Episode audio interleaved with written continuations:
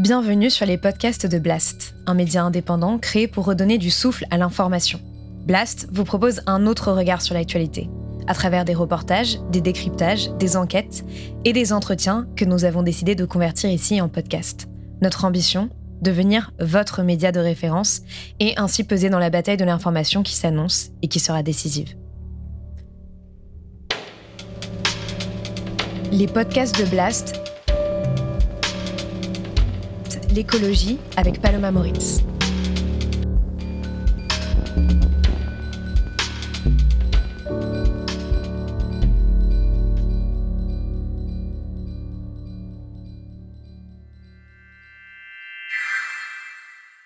Est-ce que vous imaginiez faire tout ça enfant? Est-ce que vous imaginiez devenir la meilleure ennemie des banques? En fait, on considère qu'il faudrait interdire tout simplement les acteurs financiers privés à financer, à soutenir telle ou telle activité. Point. On interdit bien certains pesticides ou euh, euh, certains moteurs euh, pour l'industrie automobile, etc. Donc pourquoi en fait on n'aurait pas la même approche pour le secteur financier? Bonjour et bienvenue dans ce nouvel entretien de la rubrique écologie de Blast. Aujourd'hui, je suis avec Lucie Pinson. Bonjour, Lucie. Merci d'être euh, là.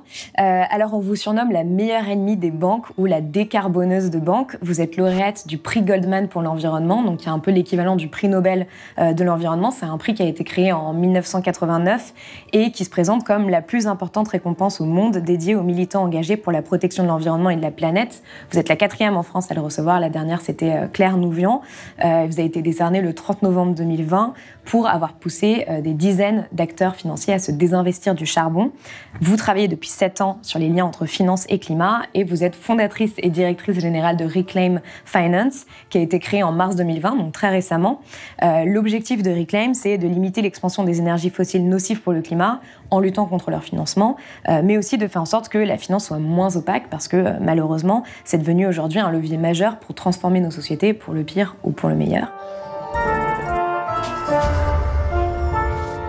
Ma première question, euh, qui est euh, plus personnelle, c'est euh, est-ce que vous imaginiez faire tout ça enfant? Est-ce que vous imaginiez devenir la meilleure ennemie des banques?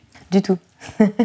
du tout. Euh, enfant, je pensais surtout à jouer et à m'amuser. Mais euh, et puis euh, par la suite, je m'orientais plus en vérité vers un, parcours dans des ONG de développement. J'ai eu un, temps, j'ai pensé à être diplomate avant de réaliser que ça serait parler au nom du au, nom du gouvernement, d'un gouvernement en particulier. Donc j'ai fait non, plus, absolument pas. Mais été surtout orientée du coup vers les causes causes sociales, défense des droits de l'homme, notamment parce que j'ai fait un parcours en Afrique du Sud. Mhm. Vous avez étudié là-bas? J'ai étudié pendant deux ans en Afrique du Sud. J'y suis retournée plusieurs fois par la suite.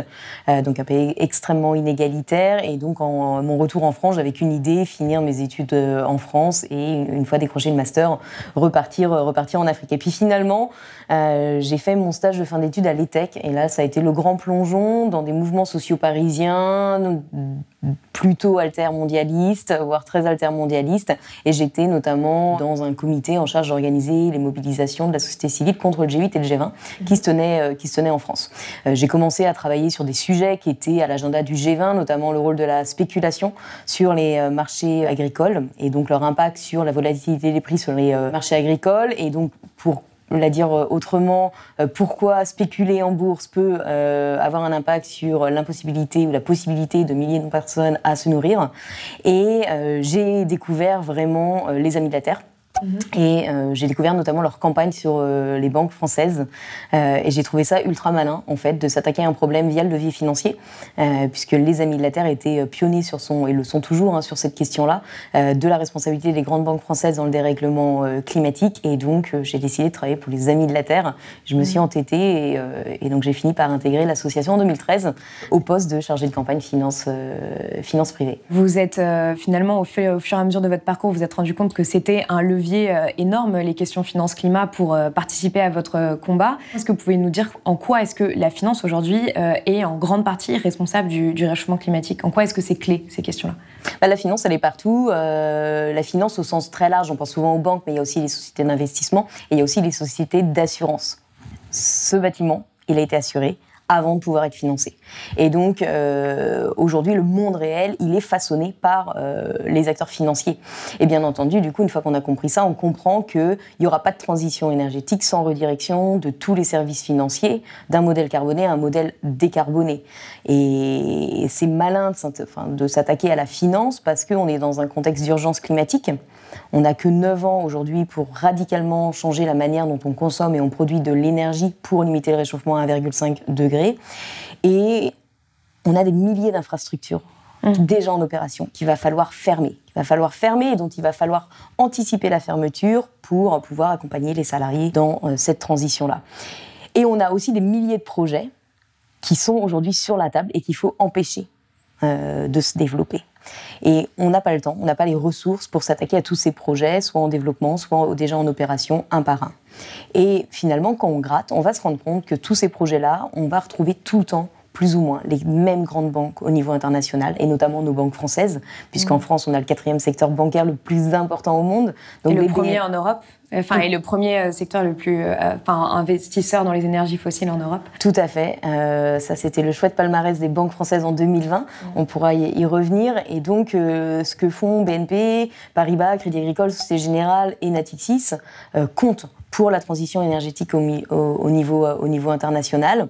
Et on va retrouver la même chose côté, du côté des assurances. Le, côté des le secteur de l'assurance, c'est un secteur extrêmement concentré et très peu d'assureurs au niveau international sont en capacité d'assurer les entreprises des énergies fossiles et leurs projets, que ce soit euh, des plateformes pétrolières, des centrales à charbon ou autres. Et parmi les 15 plus gros assureurs mmh. des énergies fossiles, on va retrouver AXA. Et comme les assureurs assurent des choses très risquées, des fois ils ont besoin de réassureurs. Et on a également en France un des réassureurs les plus importants au monde qui s'appelle SCORE. Et vice-versa, euh, euh, inversement, côté euh, gestion d'actifs, on va également avoir Amundi, qui va être un des plus gros gestionnaires d'actifs au monde, qui est dans le top 10 des plus gros investisseurs, alors que les neuf autres sont tous américains. Donc voilà, s'attaquer à la finance française, c'est euh, euh, du bon sens lorsqu'on est engagé euh, dans la lutte contre le dérèglement climatique. L'une des solutions, donc, c'est de, un peu de couper le robinet, en quelque sorte. pour vous, ça a commencé avec le charbon. Je le rappelle, hein, le charbon, c'est la principale source d'énergie mondiale qui est responsable de 46% des émissions de CO2, mais aussi de 800 000 décès prématurés par an. pourquoi est-ce que, enfin, en quoi a consisté votre combat sur cette question du charbon, par exemple, en particulier? Alors, pourquoi le charbon euh, En effet, parce que ça a un énorme impact sur le climat, alors que c'est pas un problème pour les acteurs financiers. Hein. C'est une toute petite partie de leur activité. Et d'ailleurs, euh, les acteurs financiers euh, français et au niveau international vont souvent mettre en avant le fait que on les embête pour une toute petite partie de leur activité. Oui, mais cette petite partie-là a un impact mmh. sur les populations et sur le climat qui est massif. Et donc, il y avait, il y a déjà cette raison-là c'est important d'arrêter le charbon. Euh, l'autre raison, c'est que en 2013, lorsque euh, on a commencé à demander aux banques françaises d'arrêter le charbon, euh, eh bien, on est, le mouvement climatique en France, il n'était pas tel qu'il est aujourd'hui. il n'y avait pas des centaines de, militants à descendre dans la rue. Le climat était presque un non-sujet. Il faut euh, se rappeler qu'il y avait eu la COP euh, de 2009 à Copenhague, qui s'est soldée, soldé par un échec, une gueule de bois, et le climat a disparu des priorités politiques et également euh, n'était pas un sujet pour la population. Médiatique aussi, Médiatique, voilà, etc. Et également, au niveau des Amis de la Terre, on n'était pas armés non plus, on n'avait pas, notre crédibilité n'était pas assise.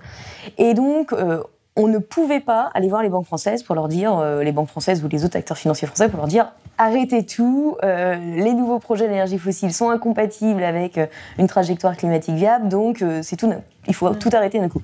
Ils auraient rionné, ils nous auraient pas écoutés, on n'aurait pas eu d'écho dans l'espace médiatique, donc ça n'aurait pas marché. Donc il s'agissait de trouver une porte d'entrée et pas forcément s'attaquer à l'intégralité du secteur du charbon non plus. Mmh. Notre première bataille, en vérité, ça a été de pousser Société Générale à se désengager d'un seul projet un seul projet, une énorme mine de charbon en Australie qui s'appelait Alpha Coal et euh, qui se trouvait dans un bassin totalement inexploité de charbon. Donc une aberration climatique lorsqu'on nous dit qu'il faut laisser les fossiles dans le sol, on ne peut plus ouvrir de, nouveau, de nouvelles réserves de charbon. Là, il s'agissait non pas d'ouvrir une nouvelle mine, mais une nouvelle mine qui aurait facilité l'ouverture de tout un bassin euh, de charbon non exploité. Et ce charbon, il avait en plus comme objectif d'être exporté à travers la grande barrière de corail si classé euh, voilà, protection de l'UNESCO. Donc, il y avait une double aberration en plus pour la biodiversité etc., etc. Bien entendu, les emplois, il y avait plein de, plein de, scandales autour de ce projet-là. Et donc ça, ça a été notre première bataille, s'attaquer à cette une banque qui est impliquée dans un projet. Et puis petit à petit, une fois qu'on a obtenu cette, euh, cette victoire-là, on a demandé aux banques françaises de s'engager à ne pas financer l'intégralité des projets dans cette zone. Et une fois qu'on a obtenu ça, on a pu demander encore quelque chose de plus important, un désengagement de tous les nouveaux projets de charbon. Puis, on s'est après attelé aux entreprises. Et ça, c'est vraiment important parce que, en fait, ce qui s'est opéré, c'est non seulement que nous, on s'est renforcé, le, on a renforcé le mouvement climat et on a assis une légitimité, euh, assis une, mm. légitimité, puis également renforcé le rapport de force en notre faveur. Mais ce qu'on a aussi fait, c'est qu'on a poussé les banques à reconnaître qu'elles ne pouvaient plus financer tous les projets qui leur étaient présentés, mais qu'elles devaient au contraire faire le tri entre les bons projets et les mauvais projets. Et juste obtenir cette prise de conscience changement de paradigme, et ce changement de paradigme au niveau des banques, mm. lorsque Crédit Agricole, en mai 2015, annonce « j'arrête de financer toutes les nouvelles mines de charbon », bah, c'est un petit Big Bang quand même qui est en train de se passer. C'est qu'un acteur privé est en train de dire « en fait, j'arrête tout, ça peut être rentable ou pas, je m'en fiche, j'arrête tout » rentable, pas forcément sur la durée, mm. mais il y a de l'argent à se faire quand même sur euh, le moment. Et donc ça, ça a aussi permis d'asseoir le sujet euh, de la responsabilité de la finance sur le climat. Et bien entendu, ça nous a permis après, par la suite, euh, de continuer euh, la bataille parce que après la COP 21, les banques françaises euh, voulaient absolument dire non mais c'est bon, le charbon c'est fini, c'est derrière nous. nous on était bah non en fait. vous avez des politiques qui couvrent oui 10% de vos financements, ça c'est sûr, des critères qui vous permettent d'évaluer vos décisions de financement sur les 90% restants. Mais nous, ce qu'on veut, c'est que ces 90% restants, ils disparaissent. Et donc, euh, on a maintenu la pression euh, chaque année. Alors, quelles sont, quelles sont justement vos méthodes de façon générale depuis 7 ans Et on reviendra sur le cas particulier de Reclaim Finance, euh, mais pour vous faire entendre justement des acteurs financiers? Alors, après la COP, il nous a fallu vraiment nous former sur la réalité du secteur du charbon et sur les entreprises qui le constituent, de manière à être extrêmement prescripteur sur ce qu'on attendait des acteurs financiers français en termes de politique. Il ne s'agissait pas de dire, de lancer un anathème, vous êtes des pollueurs et arrêtez le charbon. Oui, euh, il fallait être extrêmement prescriptif sur on vous demande d'adopter tel et tel critère, euh, de les contrebalancer avec tel autre, de manière à avoir souvent reproché au mouvement climat d'ailleurs parfois de, de, simplement dénoncer sans proposer de contre-proposition ou d'avoir de, revendications claires. Voilà. Donc euh, nous, et en effet, ça se discute, est-ce que c'est vraiment le rôle d'une ONG d'être prescripteur? Est-ce que ça ne doit, ça doit pas être le rôle du régulateur euh, euh, de faire ce travail euh, Peut-être, certainement, mais la réalité, qu'ils ne le font pas. Donc, on n'est pas dans une, on n'a pas le luxe d'attendre qu'ils le fassent. Encore une fois, euh, on est dans un contexte d'urgence. Donc on s'est mis au travail là-dessus. On a été aidé, bien entendu, on travaille en réseau. Donc on a été aidé par notre partenaire allemand qui s'appelle Urgewald, qui a fait un boulot euh, euh, fantastique d'analyse de, l'intégralité du secteur du charbon. Et ça, ça nous a permis de comprendre exactement quelle entreprise faisait quoi dans le secteur du charbon, d'aller voir les acteurs financiers et leur dire c'est ça qu'il faut faire. Et lorsqu'on leur dit c'est ça qu'il faut faire, on leur présente pas mal d'arguments. Non seulement on a les, les solutions, mais il faut expliquer pourquoi adopter ces solutions, les mettre en place. Et donc là, on, va on, peut utiliser l'argument financier. Euh, c'est, on va dire, la cerise sur le gâteau. Malheureusement, il y a encore beaucoup d'argent à faire à financer la destruction de la planète. Donc, l'argument financier n'est pas notre premier argument. Notre premier argument est de leur rappeler déjà euh, la réalité des impacts de leurs activités. Parce que c'est aussi notre boulot de faire en sorte que cette finance qui est complètement déshumanisée, dépolitisée, se repolitise. Et ça fonctionne, ça? Alors, ça fonctionne pour, en tout cas, capter l'attention des personnes qu'on a en face de nous parce mm. que ça reste des hommes, oui, C'est d'abord un lien humain et de rappeler euh, les, conséquences derrière les chiffres. Euh. Sachant qu'on parle à des mastodontes. Hein. BNP, c'est une des plus grandes banques au monde, qui est active dans plein de pays. Euh, nous, on parle à quelques personnes à l'intérieur de BNP. Si ces personnes-là sont pas convaincues qu'elles doivent faire monter le sujet en interne, en fait, on ne on, peut rien faire. Mm. Donc, il nous faut déjà capter l'attention des personnes en face de nous et les pousser à faire quelque chose, à se saisir de cette, du dossier. Mais lorsqu'on leur présente les impacts de leurs activités, c'est pas seulement pour les convaincre, c'est également pour leur présenter les risques d'avoir l'histoire de leur hypocrisie en matière climatique déballée publiquement, bien mmh. entendu. Oui, parce que le dialogue, aussi. Voilà, le dialogue, il tient un certain temps. Et nous, c'est vrai qu'on lance pas de campagne publique sans avoir d'abord discuté. Non seulement parce qu'on considère que c'est meilleur pour pérenniser la relation sur le long terme, mais c'est également parce qu'on a autre chose à faire en fait que lancer des campagnes publiques et mettre des militants dans la rue. Donc en fait, si des, si des petites victoires peuvent être arrachées par la négociation et par peut-être, et on peut mettre ce mot-là, la menace d'un lancement d'une campagne publique, et eh ben tant mieux en fait. Ça nous est arrivé euh, en 2015, je me souviens, après que Crédit Agricole ait euh, décidé d'arrêter les mines de charbon. Et ben la question qu'on s'est posée, c'est euh, et maintenant on fait quoi? Et beaucoup auraient, se seraient dit bon bah je vais aller demander à BNP de faire la même chose. Et en fait non, on a demandé, on a lancé une campagne publique contre Crédit Agricole, qui était pourtant la meilleure banque au monde sur le sujet du charbon, pour lui demander bah, arrêter également les centrales. Et on a pointé son hypocrisie parce que la banque était impliquée dans un projet de centrale à charbon en Croatie. Et à ce moment-là, en fait, on a écrit un rapport, on l'a envoyé à la banque, on lui a dit bah, vous avez deux mois pour prendre un engagement. Si vous ne prenez pas d'engagement, le rapport il deviendra public. Mm. Et en effet, la banque aurait bougé, bah, on aurait déchiré le rapport, on aurait travaillé un peu pour rien, mais pas pour rien, vu que finalement on aurait, euh, on aurait eu le résultat. Mais, euh, mais du coup, on, on travaille tout ce qu'on peut en privé avant de lancer une, campagne euh, publique. Et bien entendu, euh, la raison pour laquelle les acteurs financiers bougent est en premier lieu leur réputation leur réputation, la défense de leur image, dans laquelle ils ont investi euh, beaucoup d'argent. Hein. Un logo, ça coûte cher. Mm. D'ailleurs, certaines banques ont changé envers leur logo. les spots publicitaires, etc. ces banques ont bien compris que le dérèglement climatique est une des préoccupations premières de leurs clients de leurs salariés, que leur capacité à attirer euh, les meilleurs salariés demain, mais également à garder leurs clients, bah, dépend aussi euh, de euh, ce qu'ils font sur le climat.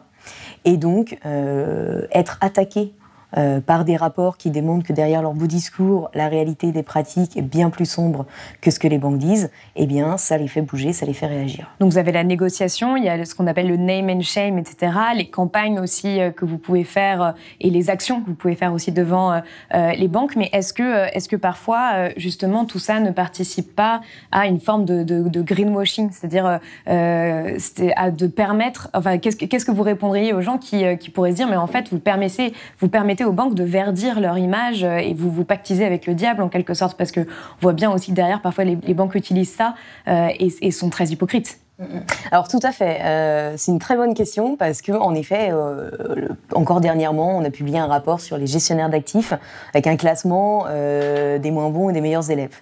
Et de facto, ils étaient tous en dessous de la moyenne. Hein. Mm. donc de facto, on les a tous reclassés, mais on a eu un gestionnaire d'actifs français, Ostrom, qui a publié un tweet en réaction pour dire qu'ils bah, étaient quand même mieux classés que les autres. Mm. Et en effet, du coup, on participe aussi à ce greenwashing-là. Eh, bien entendu, on peut toujours répondre au tweet en disant oui, bah alors euh, le rapport, déjà, vous êtes quand même recalé, vous êtes en dessous de la moyenne. Surtout, on parle que du charbon, donc euh, on ne parle pas de toutes vos autres activités. Là, on vous donne éventuellement des bons points sur un point très très précis de votre activité. Mm. Du tout. Ce n'est pas une bénédiction totale, une sanction de toutes euh, vos activités. Maintenant, ça, on, entend le fait que, bah, en effet, il n'y a pas de changement à 180 degrés de, l'activité des acteurs financiers. et on est du coup euh, poussé à travailler sur deux leviers. On travaille aussi sur la régulation. Mhm. Beaucoup. Euh, on rencontre le ministère euh, de l'économie et des finances. On pousse pour que les banques centrales se saisissent de la question climatique. On pousse pour un changement des règles au niveau des fonds que les banques doivent garder. Pardon, si je parle en anglais, les fonds doivent garder ou les assureurs doivent avoir pour se protéger des risques liés à leur activité. donc on travaille sur toutes ces questions-là. malheureusement, c'est très lent.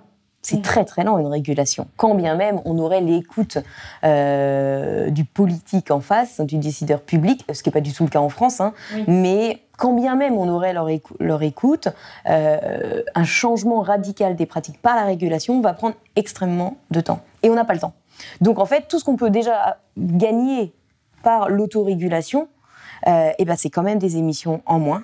Et donc c'est quand même mieux pour euh, les milliers de personnes qui sont en première ligne des impacts des dérèglements climatiques. Et alors justement, vous parliez euh, euh, du, politique. Qu'est-ce que, qu'est-ce que peut faire le, politique là-dedans? Et quelle est l'écoute que vous avez notamment à Bercy ou dans d'autres ministères D'abord, pour répondre sur l'écoute, bon, bah, c'est sûr qu'on a beaucoup moins écouté que la Fédération bancaire française, eux que les autres fédérations professionnelles. Ça, c'est certain. maintenant, ça ne veut pas dire qu'on ne pousse pas pour un changement de pratique. Donc là, il y a plusieurs choses qu'on peut faire. Il faut d'abord revenir peut-être sur les, le BABA, qui serait totalement insuffisant, mais qui serait déjà un premier, une première étape. Mmh. C'est faire preuve de transparence, imposer la transparence par les acteurs financiers sur la réalité de leurs pratiques, qu'ils publient non pas leurs données euh, sur leur financement aux énergies renouvelables, ça ils le font, mm. mais qu'ils publient granulairement les financements, les couvertures d'assurance, les, les, investissements qu'ils ont à Total, à Shell, à BP, etc. Ça, euh, il faut aller vers ça absolument pour euh, permettre aussi à tout à chacun de faire son avis et de prendre ses clics et ses claques et d'aller voir s'il n'y a pas une banque plus verte ailleurs. Euh, malheureusement, ces mesures de transparence sont proposées tous les ans dans le projet de loi des finances par euh, des députés. Elles ont été reproposées par la Convention citoyenne pour le climat. Euh, on l'a bien vu, elles ont été balayées et elles sont tous les ans balayées. de la même manière que la loi sur la transaction financière pour laquelle se bat Pierre Laroutourou est systématiquement balayée au niveau français et que la, France ne pousse pas du tout pour une régulation à ce niveau-là. Après, nous, on a une position qui est beaucoup plus strict, en fait, on considère qu'il faudrait interdire tout simplement les acteurs financiers privés à financer, à soutenir telle ou telle activité. Point on interdit bien certains pesticides ou euh, euh, certains moteurs euh, pour l'industrie automobile, etc. Donc pourquoi en fait on n'aurait pas la même approche pour le secteur financier? Et le, politique, c'est le monde des possibles, donc en fait on pousse pour ces mesures-là, même si bien entendu on pousse pour un changement de paradigme tel qu'on n'est pas prêt de, l'obtenir, mais en tout cas ça fait partie de nos demandes. Et elles sont pas aberrantes, encore moins, elles n'étaient pas aberrantes hier lorsque les scientifiques étaient très clairs sur le fait qu'il fallait laisser les réserves d'énergie fossile dans le sol.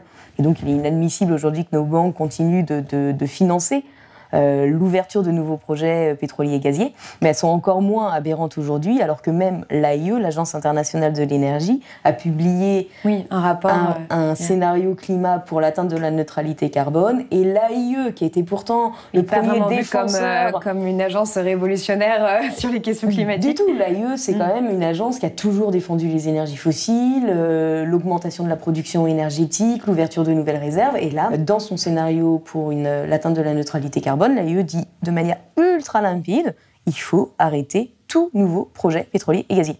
Donc en fait, aujourd'hui, on pourrait mettre les banques hors la loi lorsque Crédit Agricole, qui a versé 7 milliards d'euros à, Total depuis que la COP, euh, la, COP depuis la COP 21, depuis l'adoption de l'accord mmh. de Paris, eh ben on pourrait considérer que ces financements-là sont illégaux tant que Total euh, s'entête dans sa stratégie de croissance de sa production d'hydrocarbures.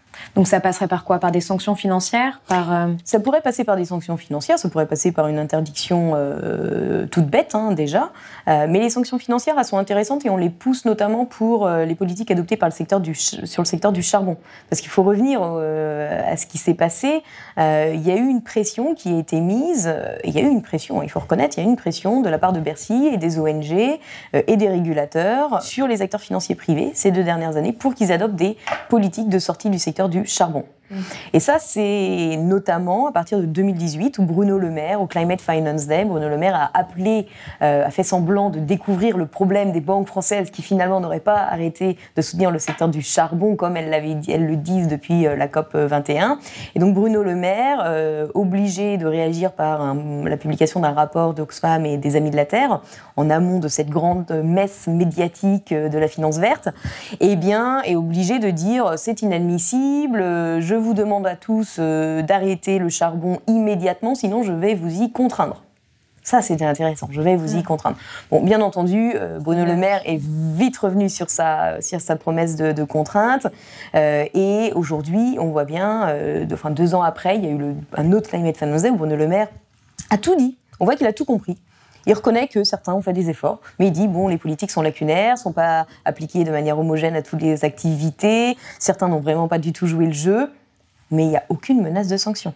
Aucune menace de sanction, alors que là, on pourrait penser que tous les acteurs qui n'ont pas donné suite à cette demande-là et qui pourtant publiquement peuvent dire Moi, je suis sorti du charbon, eh ben, soient pénalisés euh, par euh, une amende euh, sur leur chiffre d'affaires, par exemple, proportionnelle à un enfin, liée à un pourcentage de leur chiffre d'affaires.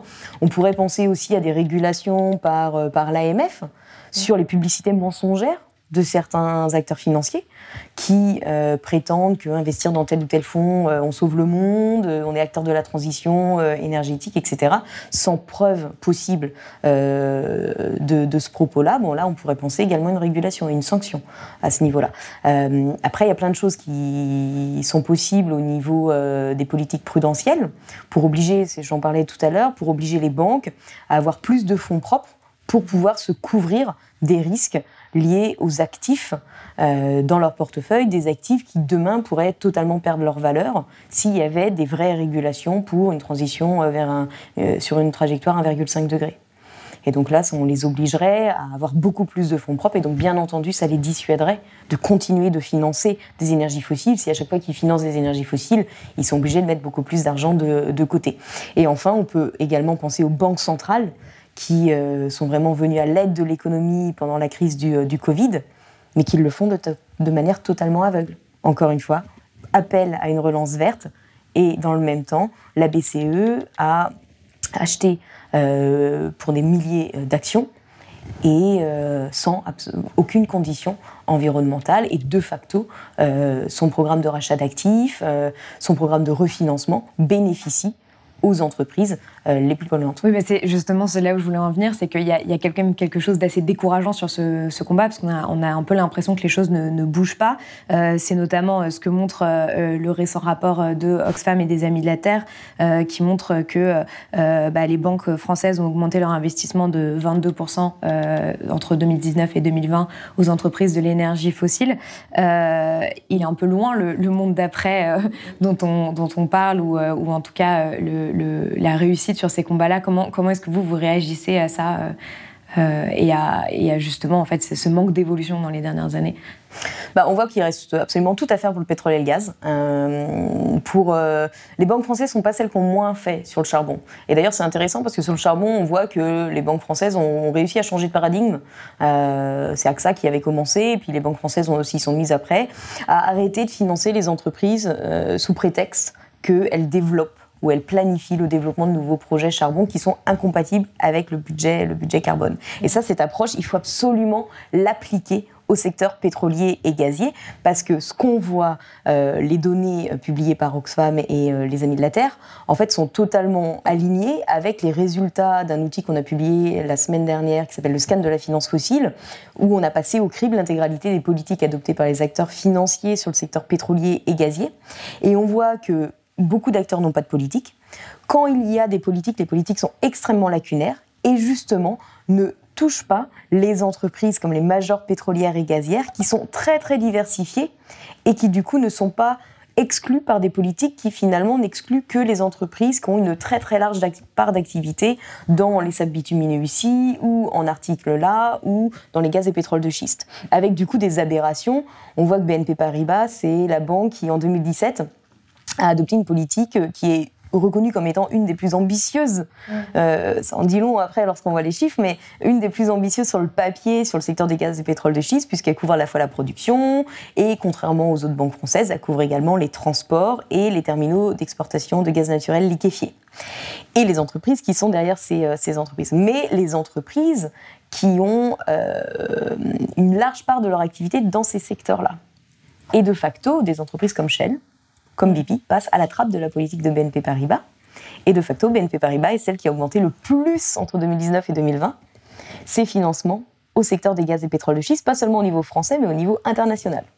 Donc là, on a un énorme problème qui est euh, les politiques sont euh, du pipeau, du greenwashing, elles sont totalement inefficaces. Et la triste nouvelle, c'est que les banques françaises le savent. C'est que c'est pas nouveau. Euh, on leur a dit depuis, très longtemps. Euh, et malheureusement, elles tardent à appliquer la même logique euh, qu'elles ont pu appliquer sur le secteur du, charbon. Et ce problème-là, finalement, on va le retrouver aussi au niveau des banques centrales et au niveau d'autres acteurs financiers qui, lorsqu'ils ont commencé à se saisir de la question climatique, c'était une logique vraiment de protection. comment il y a un risque climatique qui arrive, qui se développe et qui va nous impacter, nous, acteurs financiers. Euh, qui va impacter notre rentabilité. Et donc, finalement, dans une logique de gestion du risque, on va exclure les entreprises qui sont très exposées aux secteurs les plus polluants. Mais on n'est pas du tout dans une logique proactive de l'acteur financier qui dit bon bah en fait pour éviter le risque peut-être que je vais arrêter de l'alimenter moi-même de par mes activités et qui et dans une logique de long terme aussi tout simplement hein, de, prospective et qui, euh, sur le long terme serait une, stratégie gagnante puisqu'on sait tous que le dérèglement climatique va entraîner une déstabilisation du, secteur financier ou que, euh, on a des poches d'inassurabilité qui se développent euh, donc les assureurs sont en train de perdre euh, des, parts de marché ici ou là, tout en étant très très hypocrite. Hein. Euh, on a des assureurs, donc notamment je pense là à Liberty Mutual, un assureur américain, qui se désengage de la côte ouest des États-Unis à cause des feux, de la côte est à cause des ouragans tous les ans, donc laissant les particuliers bah, dans l'impossibilité de s'assurer et donc augmentant les inégalités dans ces zones-là parce que son coût de l'argent c'est pas grave, ils vont déménager, mais ceux qui n'ont pas d'argent ils vont rester là-bas ils vont plus être assurés. Mais dans le même temps, Liberty Mutual continue d'assurer les gros pollueurs, l'industrie du charbon, tutti quanti. Et donc ça, euh, ces aberrations-là, malheureusement, c'est ce euh, à quoi il faut, il faut absolument s'atteler pour pousser les acteurs financiers à avoir une logique vraiment de prévention de l'impact et arrêter euh, qu'ils alimentent, qu'ils donnent des chèques sans condition aux entreprises qui développent des nouveaux projets qui sont incompatibles avec le budget carbone, comme l'a dit l'AIE. Du coup, quelles sont euh, pour vous les prochaines étapes euh, là avec euh, Reclaim Finance pour continuer à mener ce, combat-là et essayer d'avoir le plus d'impact possible à votre échelle? Alors les prochaines étapes, bah, c'est bien entendu, on va maintenir le, scan de la finance fossile et on sort d'une période d'assemblée générale où on a bien vu, on a posé des questions à toutes les banques françaises sur leur politique dans le secteur pétrolier et gazier. malheureusement, elles ont tous fait le dos rond et répondu à côté. Euh, donc on va intensifier la pression sur, euh, sur ces acteurs-là pour les pousser euh, d'ici la fin de l'année et avoir des politiques plus ambitieuses sur les secteurs les plus risqués, donc les gaz de schiste, bitumineux et, l'Arctique, mais pour les pousser à avoir une logique d'exclusion des entreprises qui s'y développent. Mmh. Et donc là, on a tous les yeux, nos yeux sont tournés sur l'AG de Total. Et qui se tient à quelle date? Le 28 mai. Le 28 mai, d'accord. Qui se tient le 28 mai et qui demande, euh, Total demande à ses actionnaires de se prononcer sur un faux plan climat. Et eh bien, bien entendu, euh, là, on est en train de mettre les bouchées doubles pour appeler les actionnaires à voter contre le plan climat de Total, puisque voter pour serait euh, valider la stratégie d'expansion dans la production d'hydrocarbures de la major pétrolière et gazière française. Et là, vraiment, on touche vraiment à c'est le, le, symbole de l'hypocrisie de certains acteurs financiers français.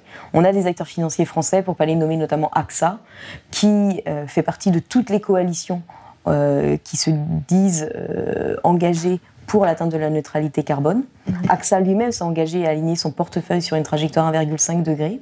À moins d'être doté d'une baguette magique, il ne sera pas possible pour AXA de d'atteindre ces objectifs-là si les entreprises de son portefeuille, dont fait partie Total, ne s'aligne pas sur ces objectifs. Or, encore une fois, l'AIE a été très claire. Atteindre de la neutralité carbone, ça veut dire plus de nouveaux projets pétroliers et gaziers. Or, Total se développe euh, en Afrique, est en train d'ouvrir un nouveau bassin pétrolier, euh, projet Tilanga, avec le plus long pipeline ICOP, euh, qui lui vaut d'ailleurs d'être poursuivi par, en France par par l'association Survie, les Amis de la Terre. Euh, total, c'est aussi cinq projets en, Arctique euh, et c'est une hausse de 50% de sa production d'hydrocarbures entre 2015 et 2030. Donc on n'est pas du tout avec une entreprise qui est en train de s'aligner et pourtant AXA l'année dernière a voté contre une résolution euh, externe d'actionnaires qui demandait à Total justement de faire plus d'efforts et de s'aligner et il est fort probable que AXA, comme Amundi et comme beaucoup d'autres actionnaires français, votent pour ce faux plan climat de Total au motif qu'il y aurait marqué climat dessus. Et alors justement, euh, c'est quelque chose qu'on n'a pas encore évoqué. Euh, il y, a quand même un sentiment d'impuissance de, euh, quand, quand, on vous écoute. les, les, personnes, les citoyens, les citoyennes à l'échelle individuelle peuvent pas forcément faire grand-chose, mais qu'est-ce que, enfin en tout cas, y changer grand-chose, avoir un impact énorme sur, sur ce que vous racontez. Mais qu'est-ce que qu'est-ce qu'une personne comme ça qui nous écoute peut faire à son échelle déjà pour que son argent n'aille pas financer des, des, des, des projets ultra polluants ou justement des, des projets d'investissement dans les énergies fossiles? On a plein d'alternatives aujourd'hui qui se développent, c'est assez, euh, assez, passionnant. Euh, il y a des néobanques qui se développent, euh, notamment Helios, qui promet un modèle, un modèle de financement sans énergie fossile. On a également des acteurs historiques, hein, comme Crédit Coopératif, qui est quand même de très loin bien meilleur que, que les BNP, enfin on peut même pas les comparer. on a aussi donc, donc cette possibilité de mettre son argent sur un compte courant. La nef, j'y allais pour l'épargne. Mm. Parce que pour les comptes courants, du coup, il y a Helios, il y a le crédit coopératif. Dans une certaine mesure, il y aurait même la banque postale. Euh, pour l'épargne, il y a euh, la possibilité de contribuer au développement de projets euh, sociaux, culturels, bons pour l'environnement, en mettant son argent sur les, comptes à terme de, de la nef. Un Nef ne fait que de l'épargne, mais euh, ses, euh, livrets sont, euh, sont, excellents. Et puis après, pour ceux qui veulent jouer, qui veulent aller plus loin et investir directement en fait dans des projets dans lesquels ils croient, qui sont bons pour les territoires, des projets non seulement de défense de l'environnement, mais aussi qui luttent contre l'exclusion sociale, etc. Eh bien, il est possible de les trouver sur la plateforme Rift, où il y a énormément de, choses. Sur l'ITA.com. L'ITA, pardon. Rift, c'est pour euh, voilà, d'abord on fait le constat et après on va chez l'ITA et là on peut. Ouais, c'est pour scanner son, livret d'épargne et comprendre quel impact il a et ensuite l'ITA.co pour investir euh, sur des projets. C'est la prise de conscience et après c'est l'action. Euh, et donc oui, voilà, sur l'ITA il y a plein de choses. Vous pouvez notamment mettre votre argent à énergie partagée pour soutenir le développement d'énergie renouvelable citoyenne, c'est important en France. donc ça, il y a toutes ces choses-là qui sont disponibles dès maintenant. Par, contre, il faut être très très clair, ça ne va pas suffire. Bien sûr. Euh, être l'écolo parfait euh, le dimanche, c'est très bien. Euh, il faut le faire. ça inspire d'autres personnes à côté. Ça a un impact quand même. Ça envoie des signaux très très forts aux acteurs mainstream du marché sur le fait qu'ils doivent changer. Par contre, toujours avoir en tête contexte d'urgence climatique, ceux qui font la transition et qui vont euh, décider ou non de notre capacité à tenir l'objectif 1,5 degré ou même 2 degrés, ce sont les grosses institutions financières. Ce sont les BNP, c'est les Amundi, c'est les AXA. Et donc là, il faut euh, bah, soutenir euh, des associations qui se battent au jour le jour sur ces sujets-là. Reclaim Finance, les Amis de la Terre. Il faut soutenir les médias qui en parlent, comme Blast.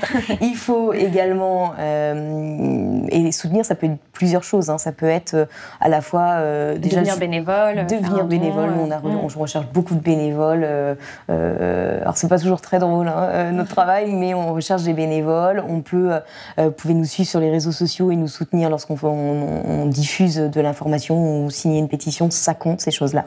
on pense que c'est un peu, un, peu, c'est un peu usité comme mode de mobilisation, mais les pétitions, ça reste des, des modes d'action intéressants. et puis, bien entendu, soutenir les mobilisations citoyennes. Alors là, c'est pas chez Reclaim Finance que ça se passe. Euh, mais euh, c'est euh, chez d'autres associations qui sont affiliées aux Amis de la Terre, comme Reclaim Finance. Rejoignez Alternativa, rejoignez ANV COP21 et, et participez aussi à la, à la, désobéissance civile, qui est une stratégie extrêmement complémentaire à tout le travail qu'on peut mener à Reclaim Finance et sans laquelle on ne pourrait pas avancer. Alors justement, j'ai une, une, dernière question. J'aimerais vous demander du coup, quel est votre objectif à long terme et comment est-ce que euh, quel, est votre monde idéal, euh, c'est-à-dire euh, voilà en 2050, donc c'est l'objectif neutralité carbone en 2050. pour vous, sur vos questions, à quoi pourrait ressembler le monde idéal en 2050 Alors, j'ai pas de, monde idéal. Moi, je suis très tournée vers l'urgence et l'action immédiate pour déjà éviter les voilà de, casser trop d'œufs. mais idéalement, c'est sûr que bah, c'est un monde résilient déjà. Euh, sans fermeture de frontières. Euh, ça, c'est vraiment la chose qui me mobilise le plus, c'est que euh, le dérèglement climatique, ça va être d'une violence sociale et humaine effroyable et, ça, je souhaite l'empêcher, absolument. donc, ça serait un monde plus, plus humain, plus solidaire. Ça, c'est, ça peut peut-être nier de le dire, mais, en tout cas, c'est voilà, si on n'a pas ces idéaux-là et ces objectifs, bah, on, on arrête tout. Maintenant, euh, il faut bien avoir en tête que euh, c'est pas du noir et blanc. En fait, on va pas forcément y arriver, et c'est pas grave. En fait, euh, il faut quand même se donner, se, saisir des sujets et faire tout ce qu'on peut pour limiter la casse, parce que ce sera toujours mieux. On n'a pas le luxe, encore une fois, d'attendre mm. une révolution, un grand soir. oui, c'est ce que disent beaucoup. Chaque demi degré compte, et donc chaque petite victoire qui mène compte. C'est ça. Voilà, et, ça nous rapproche de l'objectif. Alors oui, c'est pas assez. Euh, oui, il y a des profiteurs à côté, mais il faut quand même euh, aller euh, aller vers ça. Et donc vraiment garder en tête ces idéaux pour lesquels on, se bat. voilà, comme petite étoile qui nous guide. Qu'est-ce qui vous rend optimiste aujourd'hui? Ce qui me rend optimiste, c'est quand même qu'on arrive à faire euh, bouger, euh, bouger les choses. Donc, euh, voilà, c'est sûr qu'en 2013, on m'aurait dit qu'on on aurait poussé tout le secteur français et avoir un impact sur d'autres acteurs financiers au niveau international sur le secteur du charbon. Et eh ben, j'y pas cru. Euh, l'annonce de l'AIE, il y a deux jours, qui reconnaît noir sur blanc qu'il faut arrêter les projets euh, euh, pétroliers et gaziers, ça, c'est des, des, excellentes nouvelles. Ça veut dire quand même qu'on est capable de faire changer même les plus vieux dinosaures mmh. des énergies fossiles pour les ramener à la réalité. Et puis, bien entendu, lorsqu'on regarde les mobilisations citoyennes en France, euh, il y a des centaines de, citoyens qui descendent dans la rue. On n'était pas là en 2013 et ça, c'est également une énorme victoire. Est-ce que euh, si vous aviez une œuvre à recommander, euh, vous vous dites, si tout le monde l'avait lu, vu, entendu, le monde irait mieux ou un peu mieux, qu'est-ce que ce serait? Alors, je ne vais pas parler d'une œuvre qui est sortie, mais en fait, une qui va sortir bientôt. Euh, Alain Grandjean, qui travaille beaucoup sur la finance et le climat, va bientôt publier un, livre. Je n'ai pas le nom. D'accord. Euh, Donc, le prochain livre d'Alain Grandjean. Mais le prochain livre On le mettra en lien de, euh, de l'entretien. Voilà. Merci beaucoup, Lucie Pinson, d'être venue sur euh, le plateau de Blast. Si vous avez aimé ce podcast, s'il vous a été utile, n'oubliez pas de nous mettre des étoiles ou de le partager autour de vous sur vos réseaux sociaux. Blast est un média indépendant, et si tous nos contenus sont en accès libre, c'est grâce au soutien financier de nos blasters et abonnés. Pour nous soutenir, faites un nom unique ou mensuel et rendez-vous sur blast-info.fr. Blast, c'est aussi une web télé disponible sur YouTube et Peertube et présente sur tous les réseaux sociaux. Alors suivez-nous et pour ne rien rater de nos contenus, abonnez-vous sur notre chaîne YouTube.